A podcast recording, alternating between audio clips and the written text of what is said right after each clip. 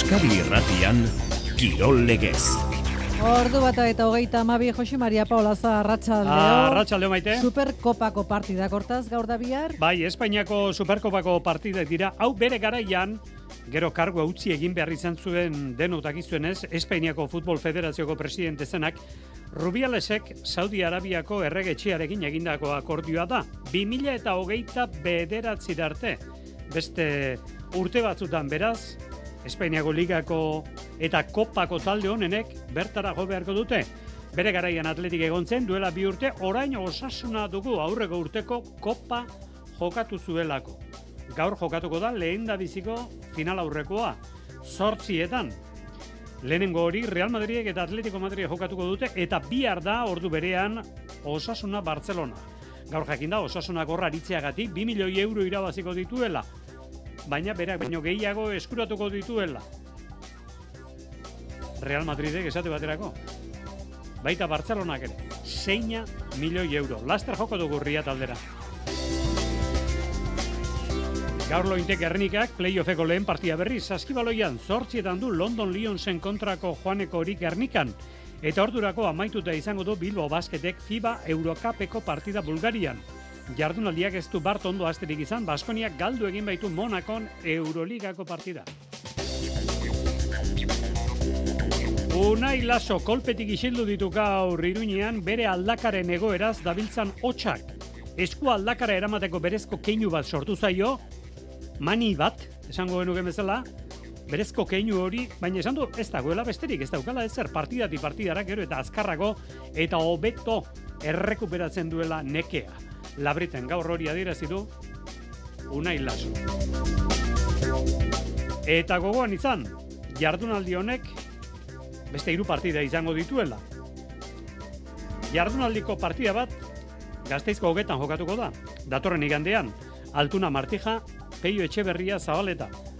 Hogeta, nortzen hogeta, zeintzuen izen abizenak zeintzuk zituen, aski gizon ezaguna zen, hogeta. Bueno, ba erantzun, galdera hori, eta dator nostiralean egingo dugu zozketa, asteragoaz. Ongi etorri entzuleo Garratxaldeon, Getarian, Labriten, Markina Xemeinen eta hogetan izango dira partidak, baina nazioarteko kiro lehiaketetan ditugun, Euskal taldeak aipatu behar ditugu. Karo, nazioarteko kiro lehiaketa alda osasunak jokatu behar duen hau, ez da Espainiako superkopa, eta esan nuen, eta esan dugu lehen lerroburuetan. Bere garaian, Espainiako Federazioko presidente zenak, Saudi Arabiako erregetxearekin egindako akordioagatik jokatzen da bertan. Gaur, Real Madrid, Atletico Madrid, eta bihar Barcelona osasuna. Josu Ganuza, iruñarra dugu bertan, EITB mediago langilea da bera, arratsaldeon Josu? Arratxaldeon, Jose Mari. Bueno, hartu dio pixkanaka neurria, bueno, neurria, arriati ez dago inola ere neurri hartzerik, baina osasuna behintzat orko egonaldiari zerbait zerbait ikusi dio. Zertan egin dute goiza okorrezpanaiz arratsaldean dute, hor aipatu behar da, orain bi ordu gehiago dituzuela iruterdietan, hemengo bosterdietan okorrezpanaiz entrenaldia ez da? Josu? Bai, hori da, e, bai, arratsaldeko zazpietan arabe, Saudi Arabiako ordutegiarekin, entrenatuko dira goizean goiz aktibazio saio txiki bat izan dute, atzo iluntzean afaldo ere, beste saio txo bat izan zuten, piskatankak luzatzeko, bidai luzearen ostean, eta bazkalduko dute horre konzentrazio hotelean, eta bai, esan bezala, ba, arratsaldeko zazpietan Saudi Arabiako ordutegiarekin entrenamendua izan dute, alde horretik jago barrasat entrenatzaileak prentxaurrekoa emango du. Ez dakit, zen abaritzen da, e, osasunak posibilitatea ikusten duela, behar bada Barcelona irregularroni sustore mateman eta finala jokatzeko, ze, ze eraman dute maleta barruan, ze, ze itxaromen klase, Nafarrek, Josu? Ba, nik esango nuke ilusioa, ez, eta gogoa ekarri dutela maleta, behintzat hori fakturatzen utzi, utzi diete, eta beno, ba, bai Barcelona ez dago ongi, baina horri, ikustute, bueno, gai errantzi pixka kentzen diotela, ez, e, nabarmendu, nabartzen dute jokalari eta teknikari taldekoek, Barcelona beti Barcelona dela, e, ongi egon ala gaizkigo, baina beraiek, ba, motivatuta daude, alde batetik, e, kopak, e, bueno, gutxigatik ies egin zielako maiatzan, eta ez talde ere Barcelona aurkako ligako partian ba gutxigatik ies egin zutelako puntuek e, sadarretik. Eta nola da inmendekurako errebantxarako ere gogo pixkat e, badute finalerdi horri begira. Bueno, e, zentzu gutxiko kontua da Espainiako Superkopa honek e, riaten e, bere ostatua izatea, zentzu txikoa, e, aipatu dugu, hemen dagoena da ordain ekonomikoa. Osasunak 2 milioi euro inguru, Real Madridak eta Bartzelonak 6 milioi euro inguru. Karo, eta talde batek bere giarra ezin zelaian izan, alegia bere jarraitzaileak ezin izan. Nafarren bat, e, osasuna zaleren bat, e, hotelean eta bakarren bat ibiliko da, ez da, Josu? Bai, e, batzuk etorri dira, gutxiengoa bere kabur, beste batzuk e, antolatutako bidaian, eta bai, e, urrun dago irunetik herriaz, e, bos mila, kilom, bos mila bosteun kilometro baino gehiagora, eta horretaz gain oso oso garezia da onaino etortzea berrezkoan diren tramiteak egiteko.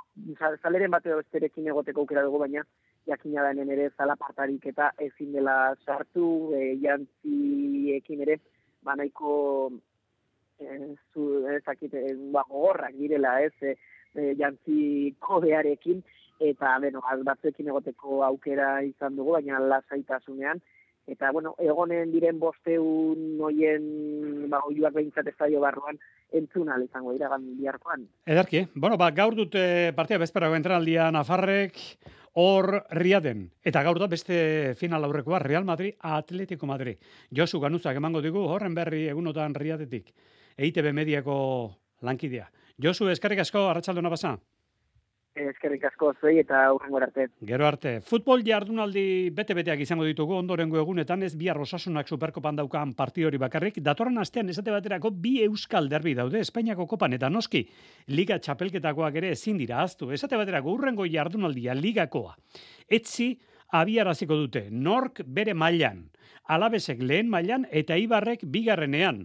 Ariz. Arratxaldeon, Xosemari. Eta alabesek eta ibarrek uste dut, e, bina utxune behintzat badituztela, ezta? Bai, aurkari zuzenen kontrako partidak eh, jokatuko dituzte talde babazorroak eta talde armaginak etzi, talde babazorroak Sánchez Pizjuan eh, bizitatuko du, amazazpi punturekin bi puntura ditu jetxirako postuak Luis García Plazaren taldeak, baina areta larriagoa da Sevillaren egoera amasi puntu eskuratu ditu orain arte, eta beraz amildegia puntu bakarre batera dauka. Denboaldi honetan, hiru entrenatzaile izan ditu, eta urte berriarekin batera presidentea ere aldatu duen kluba da Sevilla. Urak nazi beraz, Guadalki berren, bi taldeak dituzte arazoak irabazteko alabezek bi puntu eskuratu ditu azken bost partietan eta hiru Sevilla guri dieta marin, pres daude taldari laguntzeko, kiliko logon diraztean zehar, baina apkar eta ubono Afrikako pan eh, daude, neurketa etzi jokatuko da, bederatzietatik aurrera eta ordu erdi lehenago, etzi hau ere, ipuruan, eibarrek eta santanderreko razinek, neurtuko dituzte indarrak, bigarren mailan, bi talde hauek, hauek ere aurkari zuzenak dira, baina lehen mailara bueltatzea dute ame, txerrazin zeigarren postuan dago, eta mairu punturekin, eta playoffeko postuetatik eh, kanpo dago, eibar, puntu bat gutxiagorekin, hori bai, bitaldeen boladak ezberdinak dira oso, razin unego dago, bost partia dara matzagaldu barik, eta betik gorako bidea egiten ari da, betik e, gora egiten ari da. Eta Ibarrek berriz, ba, lanak e, ditu irabazteko azken lau partietan, bi puntu baino ez ditu eskuratik. Horregatik, Joseba Etxeberriak garrantzi handia eman dio, bigarren itzuliko lehen neurketari.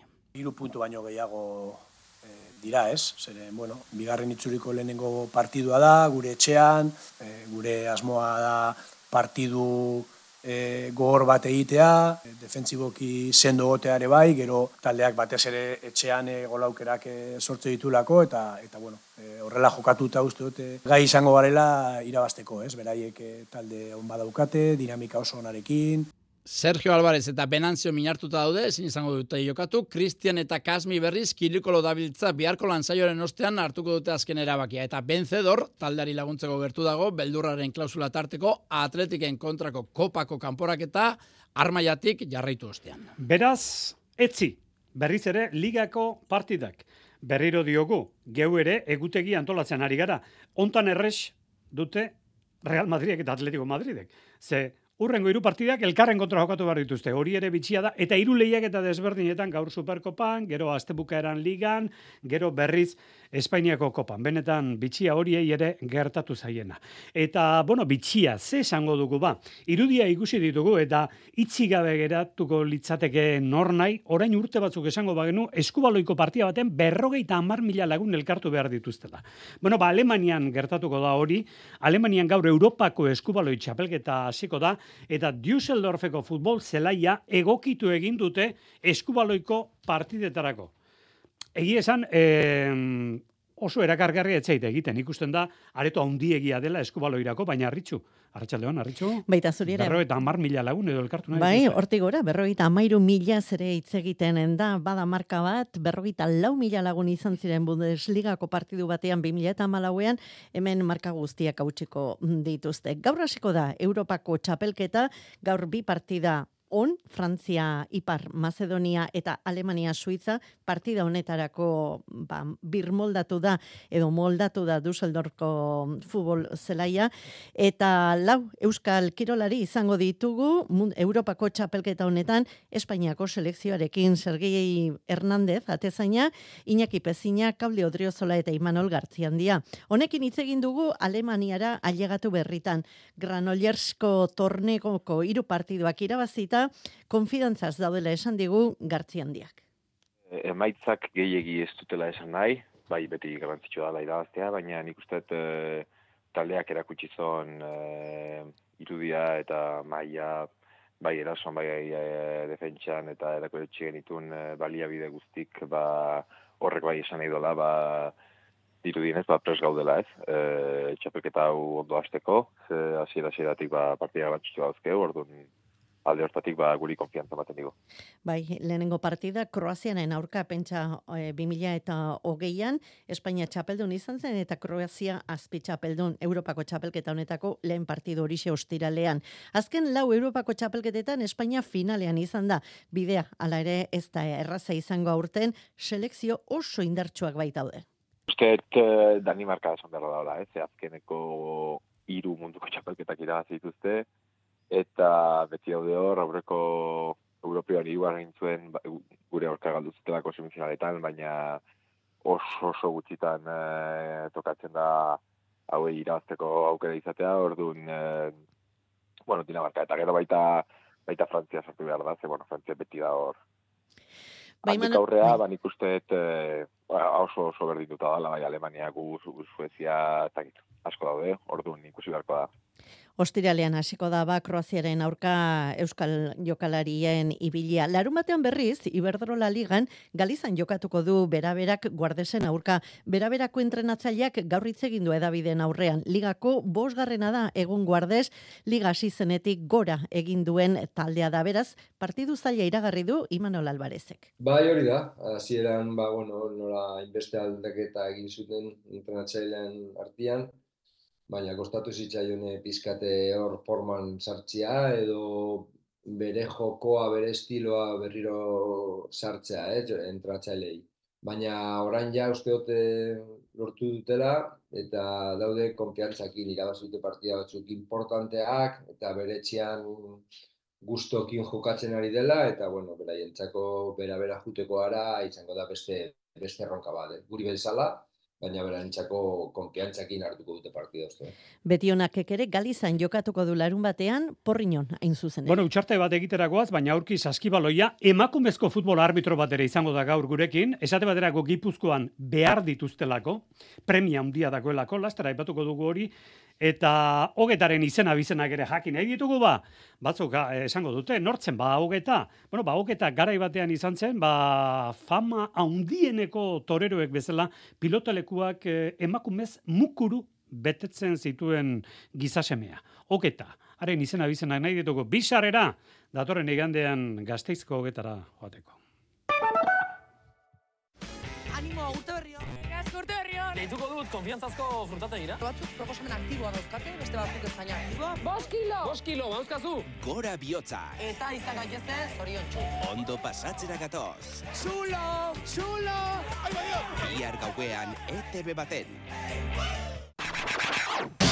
Kirol legez. Euskadi irratia.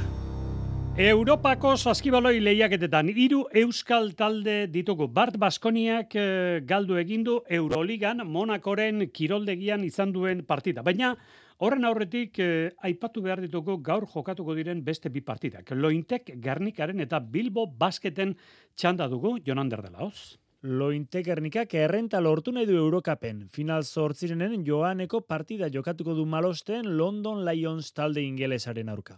Aurkari gogorra atik ondo zaildutako kontrarioa baita Europa mailako txapelketetan. Marta Alberdi jokalaria. Irabazteko favorito honetariko bat da, e, deko zen, bueno, jokalari zagaitxik eta eitzen da bene joku zendo bate gaitxik. E, barruko jokalarizek oso, oso gogorra die, eta bueno, kanpoti azkenean e, hori tiro eta hori jokue e, badiki orduan e, e, horren aurka bueno, defentsa zeno baten biko dugu.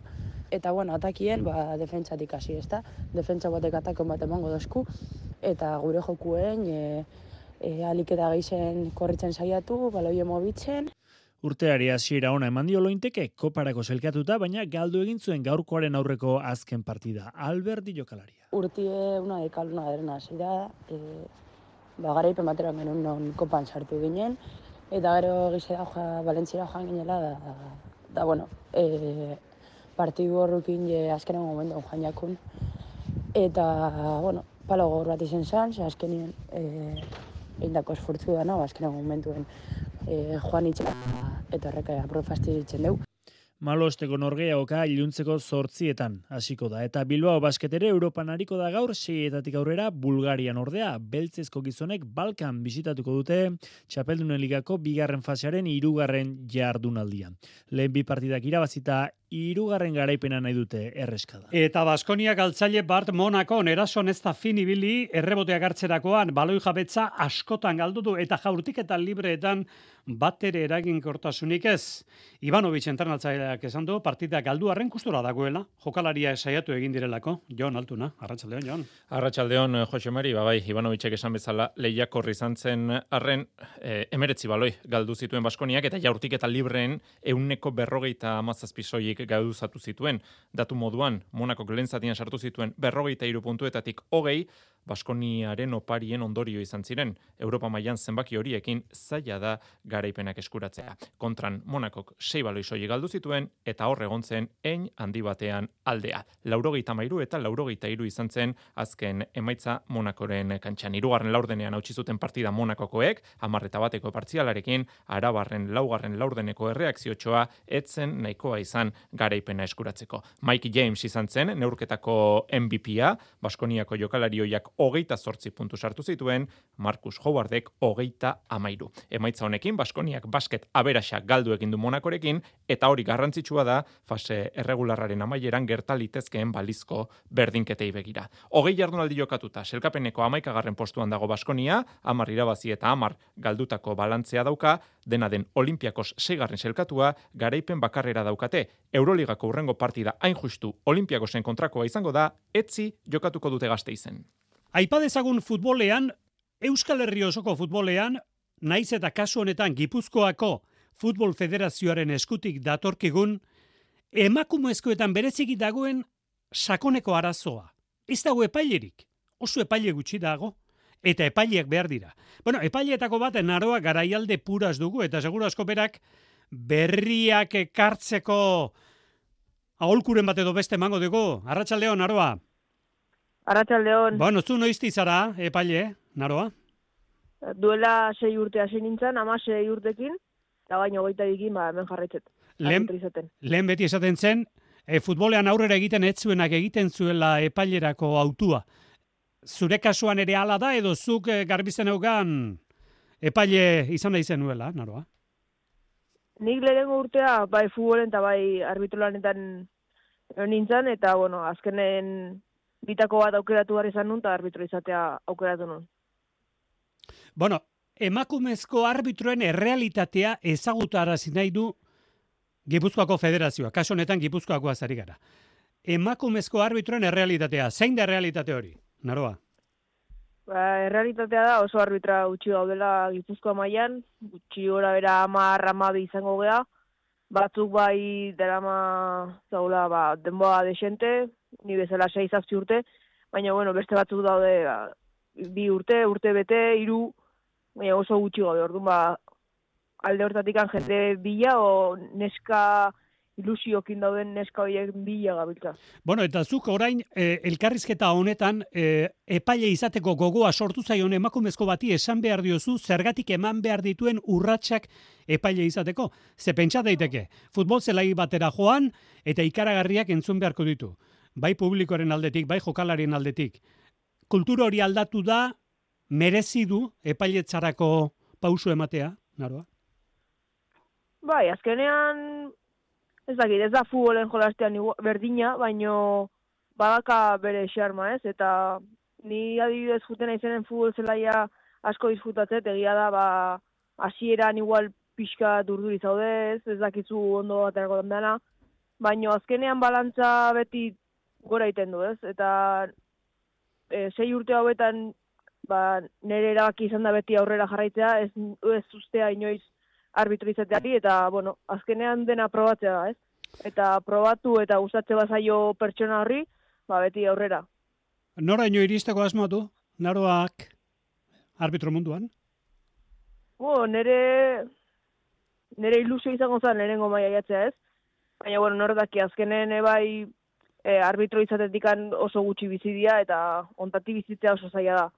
Baina, bueno, e, aiatze bana iz lehenengo maila horta, ba, primera egongo zan, ez? Eta zenek pentsatuko zuen amasei urte ukitzen it- ukin ditunen, ba, onaino jatuko nintzenik. Iruditzen zaiz zuri inguruak ere laguntzen dizula, ze konbentzimentu handiarekin ikusten zaitu dizketan, arbitro lanaz, naroa. Bai, azkenen e, gure lana hoi da, ez? Zelaia edatzea eta dena ondo atea, e, dena ondo jutea. Baina normalen, ba, marrazain gixia juten naiz eta nire aurretik arbitro batzu dauzko eta asko laguntze diatena, bai nire hobekuntzan, eta ilusio hori eta gehiago hobet, hobetu nahi izate hori, ba, beti dago eta azkenen horrek ere motibatzen du aurrera jarritza. Bueno, bauxe duzuen naroa garaialde puras, arbitroa, emakumezko arbitroa, futbolean, Gipuzkoako federazioak atera du SOS-a, ez dago emakumezkorik. Zenbat zarete Gipuzkoan, guztira, naroa? Amar, amabi, asko jota. Bueno, eta orain ba, kanpaina abiatuta, gehiago gerturatu nahi ditu Gipuzkoako federazioak. Badakigu beste federazioetan ere arazo bera dagoela, baina momentuz SOS hori Gipuzkoakoak bidali digu. Naroa garaialde emango dizkio, pausoak eta aholkuak horra hasi nahi duen bati. Mila esker naroa. Zuei, eskerrik asko. Kirol legez. Euskadi irratia. Azken txanpara gerturatu behar dugu eta nazioarteko beste lehiaketa bat ere bai, arreta eskea aipatu dugu gaur Alemanian eta bereziki Düsseldorfeko pista dotore horrekin futbol zelaia eskubaloi pista bihurtu baitute. Ba, Europako eskubaloi txapelketa jarriko dela jokoa, baina ez hori bakarrik Europako pista txapelketa ere, Europako eskubaloi txapelketa batetik, eta bestetik ziklismoan Europako pista txapelketa ere bai. Arritxu, Euskal Ordezkaria baditugu bertan. Bai, herberetan, Apeldornen gaur, hemendik oso gutxira, eh? bos minutu barru hasiko dira lehenengo lasterketak taldekako abiadurarekin hasiko dira Europako txapelketak eta hor gizonezkoetan Ekain Jimenez izango dugu parte hartzen ordubiak eta hogeian hasiko da bere proba. Irurak laurden gutxitan taldekako jazarpenean ziortza isasik parte hartuko du. Arrigarria, orain hogei egun lepauztaia utzi, Portugalen emezortzi egun badira ebakuntza egin ziotela inor gutxik uste zuen Europako txapelketa jokatu izango zuela, baina ikusten da atzean lan asko egin duela eta ailegatu da. Aldiketa hoberen heltzen saiatu naz, e, bere ala egon nintzen e, rodilloan. Ja da, ba, azkenean ez tala berdina, baina horrek ez du esan nahi, ba, ni txarto nengoenik edo dana dalako, ez? Nik aliketa hoberen heltzen saiatu naz, eta lan asko dago atzetikan. Egia da, e, ba, bueno, azkenean desberdina dala, ez? E, besoak, e, ba, nik e, bildur gehien negoena, oza, neko nazan besoak ia la, e, aguantako zidan bai arrankada eta bai ba, posizio horretan jutea, eta, bueno, ba, emoten dau olako esfortzu txiki baterako, bai, bueno, esfortzu txiki gurotezan denborarekin, e, bai laguntzen didala edo bai aguantatzen didala, beraz, ba, bueno, ni ondo nau, ez nauen espero hemen egotea, segia da ez nauen espero heltzea. Lehen erronda gainditzea litzateke helburua, baina lanean ari dira ikusmira Europakoetan ez munduko txapelketan jarrita. Bueno, nik uste danok ematen ba- baldin badugu aldogun guztia, ba, denbora txukuntxo bat e, egin aldugula, ezta? Eta, bueno, ba, gero ikusiko dugu, eta ia pasaten garen e, fasez, uste dut hori dala taldearen pixkat helburua, baino esan dizuan bezala, ba, hemen ez dagoela, ez? Osa, gure lana da hemendik ba, etorkizun batera begira, eta bai igual ba, mundialerako beste pausutxu bat emon alizatea. Eta gaurko jarduna osatzeko lauretan estrenatuko da taldekako jazarpenean beinat garaiar. Euken larrarte da parte hartuko duen beste txirrendulari Euskalduna, honek omniunean eta puntuaketan parte hartuko du, baina hau ostiralean hasiko da lehiatzen. Gaur labriten pilotak eh, aukeratzeko elkartu dira larun bateko partiari begira laso aranguren eta hartola imaz. Eta lasori esan diote, tarteka operatutako aldakara eskura eramaten duzu zergatik mine saltza biltza. Usatu ditu berak eh, kontu horiek denak.